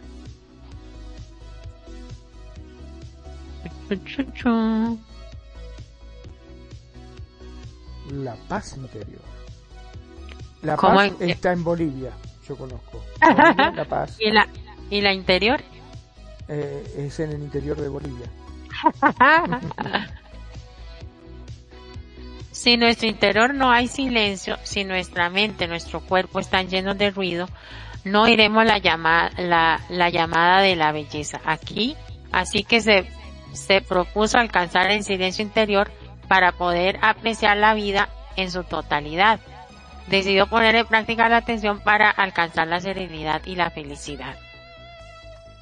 Y aquí hay, un, aquí hay algo bonito. Dice, cuando surge el nombre silencio, puedes caminar, estar sentado o disfrutar de la, de la comida. Este tipo de silencio te da una libertad absoluta que te permite disfrutar de estar vivo y apreciar todas las maravillas de la vida. ¿Qué, qué vacilón eso, Magnum? Hay, hay, cuando uno está pasando por, por algo por una tormenta, digamos, en la vida, y, y la gente le dice a uno, te voy a acompañar para que no estés solito o solita, eh, te vamos a estar ayudando para que eh, acompañarte en ese duelo para estar contigo y así. Pero esa soledad de dolor, esa es la que es una soledad como fea. Porque si usted se siente solo, quiere llorar, deprimirse y todo eso está bien porque hay que curar ciertas situaciones. Pero hay una, una soledad que, que esta que de la que estamos hablando, que es como una soledad bonita. ¿Por qué lo digo? Porque uno aprende a, a estar solo consigo mismo, a, a hacer cosas solo, sola, a disfrutar de la vida, y todo y no se siente depresivo ni se siente víctima de nada. No sé si te ha pasado. Claro que sí, lo que pasa es que nosotros este, a veces pensamos que estar solo está mal, porque la sociedad te dice, como bien decíamos al comienzo, que tenés que casarte, que tenés que formarte una familia, que parece que tanto el hombre como la mujer no nacieron para estar solos. Y yo no creo que sea así. Yo creo que uno tiene que encontrar ese equilibrio o esa cosa que a uno le haga sentir bien. Si vos estás bien solo, me parece fantástico que continúes así, porque tenés tu paz interior, te sentís bien, ¿entendés? Eh, haces lo que realmente querés, sos una persona útil para la sociedad porque tenés tus amigos, ayudás a lo demás. Yo no lo veo que sea malo estar solo. Lo que pasa es que, bueno, tenemos ese estigma que se supone que si estás solo es porque estás mal, porque algo te pasa. Porque viste que por lo general pasa eso. Si vos estás solo, siempre vienen tus amigos, che, pero ¿qué te pasa? a mí no me pasa mm. nada, yo estoy bien. Pero algo te pasa porque estás solo. Y sí, estoy solo porque quiero estar solo, porque elijo estar solo, porque me gusta estar solo. O sea, ¿qué tiene de malo? Y no, pero no, pero algo te pasa porque no es normal. ¿Por qué no va a ser normal elegir estar solo? Es cierto eso, sí, uno puede ser feliz solo, o sea, esa soledad bonita, o sea, no enfermiza. Es que hay gente que, que sí, sí se, se pone fea y se queja y todo es malo para que la soledad. Pero es bonito estar solos. El que decide estar solo se disfruta un montón. La soledad bonita que le digo yo. Sí, porque, hay gente de que, por ejemplo, está eh, esa gente que son hurañas, que despotrican a todo el mundo y que están solos y que cuando se juntan con alguien es solamente para hablar mal del resto del mundo. Básicamente, eso sí está mal. Pero hay gente que está sola, pero esa es una soledad tranquila, por decirlo de alguna forma, porque en realidad no es que está solo, porque siempre sigue rodeado de sus amigos, ¿me entendés? Lo único, el, el hecho de que estar solo es que está solo en su casa, pero después sale, está con sus amigos, va a tomar trago, va a bailar, la pasa bien, charla, trabaja, está con gente rodeado, después llega a su casa y se acuesta a dormir solo y al otro día se levanta y va a la casa de sus amigos. Y es algo que está bien, es una persona solidaria, es una persona que realmente disfruta estar solo. No lo veo que esté mal. Pero bueno, para la gente parece que estar solo, que el hecho de no tener una pareja estable al lado, está mal. Es, para la sociedad que, la suciedad que le digo yo que inculca esas cosas, el comercio y todo eso, entrando un poco en ese tema, porque mira, por ejemplo, yo imagino que todo el mundo, pero lo voy a, tomar aquí en Costa Rica. Por ejemplo, para el, día, para los días festivos como Navidad, Día del Padre, eh, de la Madre y cosas así, comienzan a hacer un bombón de, de comerciales en la televisión, en la radio, en todo lado, que el Día del Padre, que la Navidad, que el Año Nuevo, que la familia y la familia y la familia, la familia.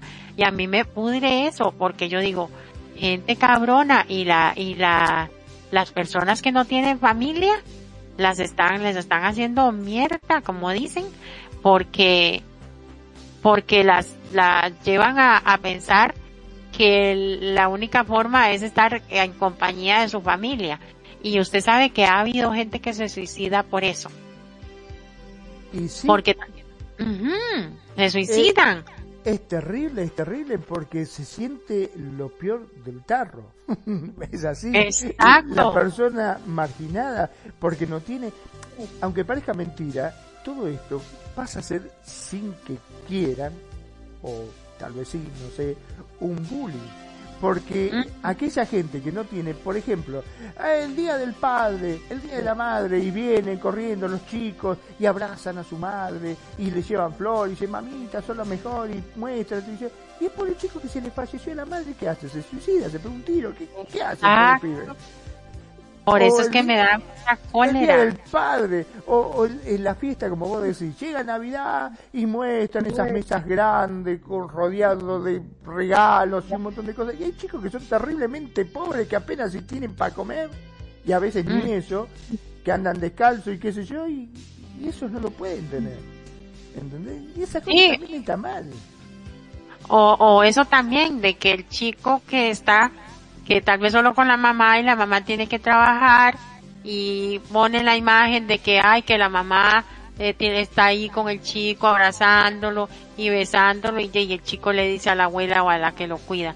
Y mi mamá y le, le empiezan a inculcar eso. Y ya comienzan a, a, a, a inculcar esa soledad nociva, esa soledad enfermiza que ella y que ya estar sin esa persona o sentirse solo es malo o que es sentir esto y lo otro y que es sentir lo otro feo y, y ya comienza la persona a, a sentirse feo. Por ejemplo, eso de, de la Navidad, llega la, la, digamos una pareja y se separa de señores y ya cada uno en su casa. Digamos que a la mamá se la llevan una hija y el señor se queda solo en la casa. Y ya y ese señor en esa Navidad que está en sanación que se siente como un perro abandonado y solo. Entonces, eso, estas cosas las inculca la sociedad, por eso gente, tenemos que ser muy selectivos y muy, con un criterio muy propio para que esa, eh, eh, que como se dice, anuncios baratos de la sociedad consumista, que lo que quieren es vender y vender a, a costa de lo que sea, hasta de las vidas humanas, no, que no nos hagan daño, que no nos hagan daño internamente. ¿Por qué? Porque la soledad, eh, después de sanar, aclaro, si hay alguien que, que está sanando una separación, una muerte, eh, alguna cosa, o está sanando una depresión por X motivo o algo, es todo su derecho a sentirse así, pero obviamente buscando ayuda. Ya eso se habló en el tema de la depresión y eso. Pero no deje que la, que la sociedad, la suciedad de la televisión y los comercios te, te machiten la vida con esos comerciales. Porque to, como decíamos ahora Magnum y yo, eso, todo lo que, todo lo que brilla no es necesariamente oro. Entonces, si usted ve esos anuncios de que hay, de que la familia se apapacha un montón de gente y regalos y luces y la mesa llena de regalos y comida, no necesariamente eso es cierto en todo lado. Entonces, aprender a, estar solitos y a ser felices. No pasa nada, se acuesta el 24 de diciembre que estuvo solo, no importa, o sola. Vete a dormir a la hora que gustes. Este, se levanta y el otro día todo el mundo te llama y te saluda y si no te llama, pues vos llamas y saludas y si no hay nadie, pues tampoco te vas a morir. Es un día común y corriente. Pero hay gente que se ha llegado al suicidio por esos condenadas comerciales de que la soledad es mala y que y esas cosas. O sea, ahí es donde yo digo que hay que mirar hacia adentro y analizar y hacer y buscar ese equilibrio emocional del que estamos hablando. No vos sabés la cantidad de gente que yo conozco que me han dicho cuando llega diciembre empieza, uh, ya llega diciembre, empieza, yo te juro, dice, me tomaría una pastilla el 23 y me despertaría el 2, dice, o el 3, una cosa así. No quiero saber nada de la fiesta porque me vuelven loco, me vuelven loco, dice con eso. Te bombardean y te hacen sentir lo peor de todo. Porque hay gente que verdaderamente, por X razón, ya sea por elección o por que están solos y la gente, la misma sociedad lo hace estar mal, porque dice, ay, sí, nosotros lo vamos a pasar con mi tía, porque estaba mi tía, mi abuelo, eh, la mesa grande, y vos, no, yo lo paso solo. ¿Cómo que lo pasas solo? Sí, y no tenés dónde ir. No, pero no, no es que no tenga dónde ir, no quiero, o sea, yo estoy bien así. ¿Y cómo lo va? Ah, ¿qué te jodés? No, podés. Bueno, si querés, podés venir con nosotros, te llevamos como si uno fuese, viste, no, no, pero yo no necesito que vos me lleves a ningún lado, yo estoy bien así. O sea, pero nadie tiene que pasar la fiesta solo. ¿Y por qué nadie tiene que pasar la fiesta solo? es cierto. Y si alguien no quiere, si, eh, si alguien no, no quiere ir a una fiesta o, o algo y que tiene de malo que, que cene solo y se compre un vinito o, lo que sea, o si quiere y si no quiere, pues no, ¿entiende? No le veo nada malo yo. Claro, eh, aparte yo creo que se ha desvirtualizado un poquitito esto de lo que son las fiestas, porque yo no creo que Jesús haya querido supuestamente que eh, para eh, Navidad la gente tenga que comprar y tenga que reunirse y comprar pavo y comprar sidra y comprar un montón de cosas. No, pues, no, no, no. Y otras cosas que hacen es puro comercio eh, esas cenas inmensas, pesadísimas, a las 12 de la noche, cuando hay gente que acostumbra a comer a las 8, cenar a las 8 de la noche, o, o muy tarde 9 de la noche, otros cenan a las 7. Y otro día, después de la, de la Navidad, todo el mundo enfermo, porque comió como cosaco, eh, a las 12, una de la madrugada, y no están acostumbrados, y todo el mundo enfermo, Ah, pero ¿quién está contento? El, los consumistas, que, o sea, los, los que nos están vendiendo todo, los, los vendedores, los ah. comerciantes que nos meten todo para... Los padres que tienen tres o cuatro chicos y lo bombardean con, con en la televisión. Pedile a Papá Noel un Sega, pedile a Papá Noel esta arma, que qué sé yo, pedile a Papá Noel una bicicleta. El tipo trabaja todo el día y no llega. ¿Qué Papá Noel me habla? Desgraciado. Terrible. Y, y los chicos todo ilusionados hacen la cartita y le, y resulta que pidió una bicicleta de carrera y resulta que le trajeron un cochecito ¿Me entendés? Porque el padre no le podía comprar eso. Este, no, y tanto, de tan, cuatro chiquillos son un montón de plata. ¿Cómo haces? ¿Cómo haces? ¿Y, qué necesidad hay?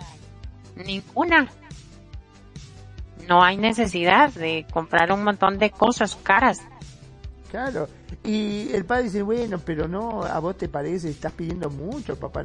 No, pero Sí, porque yo vi que, y resulta que, claro, el pobre padre no le puede comprar eso, y resulta que el vecinito, porque el papá es abogado, porque tiene eh, hijo de político, lo que fuese, tiene mucho más dinero, y el papá dice sí le puedo comprar, y dice, pero ¿cómo? A mi papá no, no me trajo, y al vecino de, de enfrente sí. No es feo eso. Pero, pero por eso, repetitivamente, mira su interior, analízate, busca el equilibrio y decide qué quiere tener y, no que se lo impongan y, y por ningún motivo, bueno, aunque está, nos salimos un poquito, pero era importante, este, permita que nadie lo haga, eh, que le manipule esa soledad bonita que tú tienes a, que se la cuestione. El que, el que quiere estar solo, que lo disfrute y el que, el que tiene su, su pareja, o sus familias ya grandes, gente ya grande, pues que también lo disfruten. Dice que somos lo que pretendemos ser y que por lo tanto tenemos que elegir muy bien. Era justamente lo que se, es justamente lo que se necesita lograr establecer y establecer las prioridades. Hacerlo supondría actuar acorde con ellas y alejar la disonancia que produce que la mente y los actos estén desintonizados. ¿Es cierto eso? Eh, bueno, ya esto aquí es como, como para reafirmar lo que venimos diciendo. O sea, nosotros somos los responsables de elegir lo que pretendemos ser y lo que queremos ser. Y por eso es que tenemos que ser responsables y elegir bien.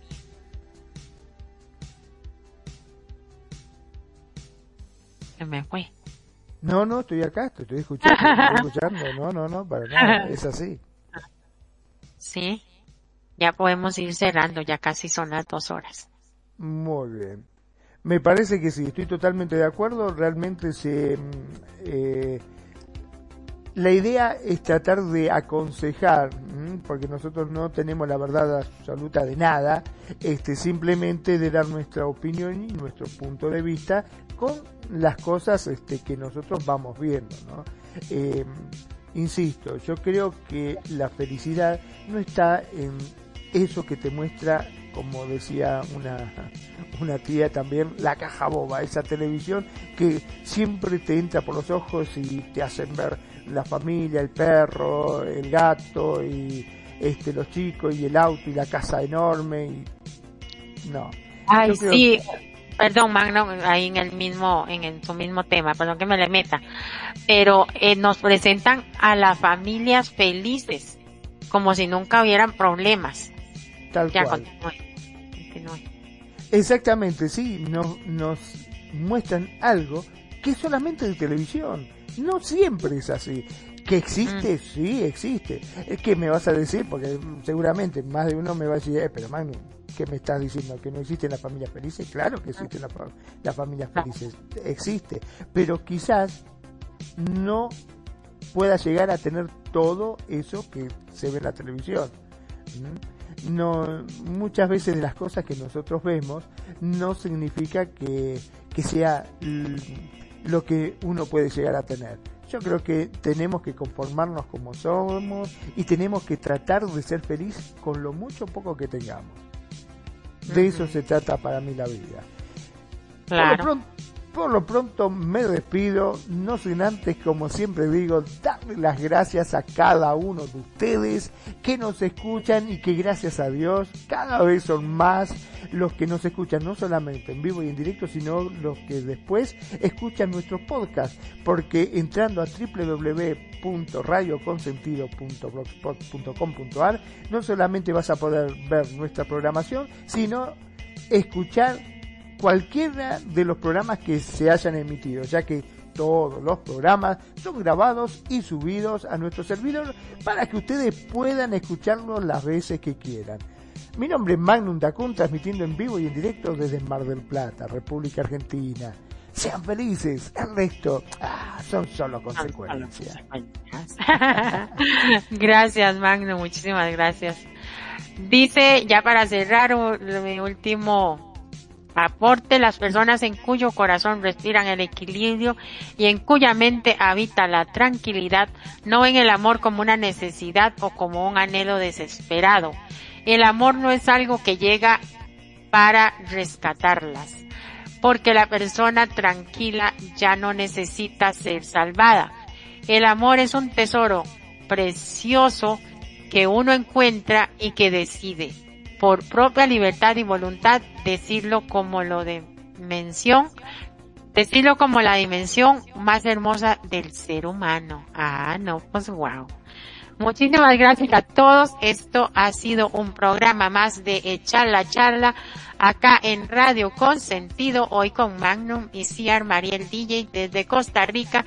Y no sin antes darle un Abrazo a la distancia a mis amigos ahí Oscar y e Irina. Gracias por sintonizarnos y por apoyarnos siempre. Un besote a todos y nos vemos próxima semana. Chao, chao, besos.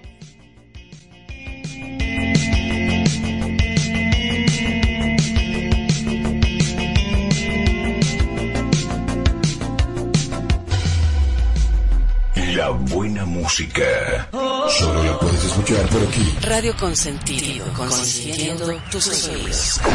Tu mejor opción en radio por Second Life.